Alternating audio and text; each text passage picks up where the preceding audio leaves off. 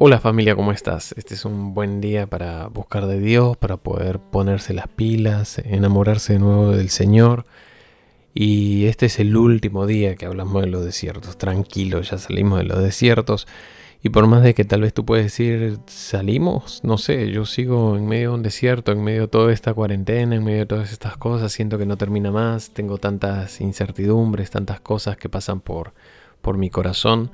Yo creo que Dios no está ajeno en ningún momento a tu dolor, a tus necesidades y que todo lo contrario, Dios va a estar en cuidado de cada detalle en tu vida. Así que este es un buen momento para poder poner a Dios en el lugar que a Él le corresponde. Sabes, en todos estos días que estuvimos hablando del desierto, la parte, una de las partes finales, porque la verdad es que hay mucho en este pasaje para seguir aprendiendo, está en el versículo 8 cuando dice, el diablo otra vez llevó, otra vez le llevó el diablo a un monte muy alto y le mostró todos los reinos del mundo y la gloria de ellos, y le dijo, todo esto te daré si postrado me adorares. Entonces Jesús le dijo, vete Satanás, porque escrito está, al Señor tu Dios adorarás y a Él solo servirás. El diablo entonces le dejó y aquí vinieron ángeles y le servían. Y yo te quiero hacer una pregunta honesta, porque la verdad es que cuando yo tomo el tiempo para poder hablarte ahí en el lugar de en donde tú estés, por más de que tal vez no te veo cara a cara, yo imagino que estamos teniendo una conversación frente a frente. Es más, muchas veces cierro los ojos y me imagino que estoy conversando contigo. Y si estuviera hablando contigo, tal vez te haría esta pregunta.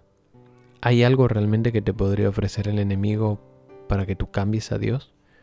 Si te ofreciera de repente sanar tu cuerpo, prosperarte o quitarte eso que le estás pidiendo hace tanto tiempo, ¿negociarías tú tu integridad para con Dios? El diablo le dijo, si tú me adoras, yo te doy todo. ¿Qué es todo para ti? ¿Qué es aquello que eh, atrás de lo que tu corazón está, tu mente está? ¿Qué es aquello que tú a veces dices, si yo tuviera esto, estaría feliz, si yo tuviera esto, estaría tranquilo, si tuviera un novio, una novia, una casa, seguridad económica, salud, eh, si es que estuviera con paz, si tuviera esto, yo, yo lo daría todo, cambiaría todo por tener esto.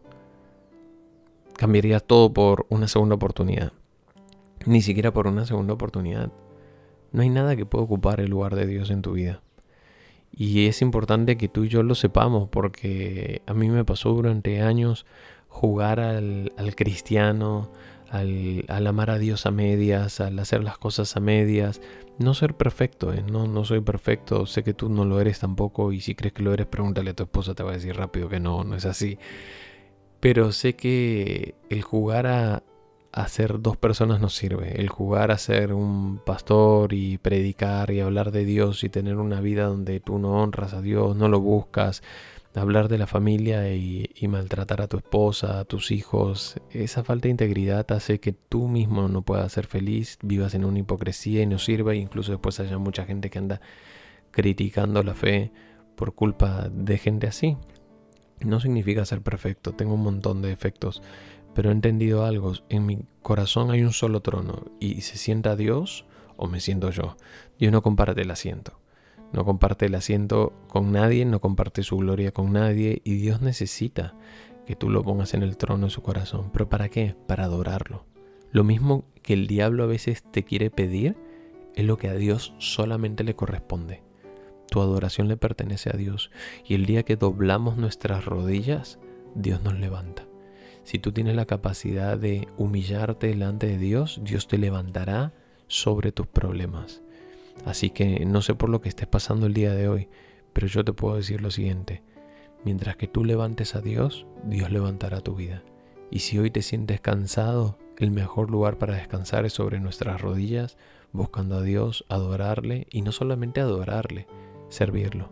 Tú eres una persona única, y Dios te ha dado talentos, recursos, creatividad y creo que es tiempo de que los vuelvas a poner en el lugar correcto. Vuelve a poner tu vida en las manos de Dios si es que has estado viviendo lejos. Aprovecha el día de hoy para reconciliarte. Ahí en donde estés escuchando este audio, así como cierro los ojos para verte yo en medio de, mi oficina, cierra los ojos tú también. Pero no me imagines a mí.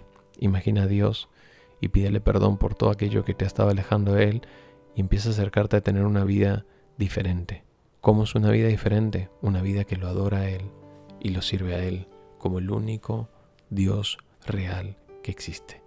Familia, te bendigo, te amamos y ya estamos hablando muy pronto.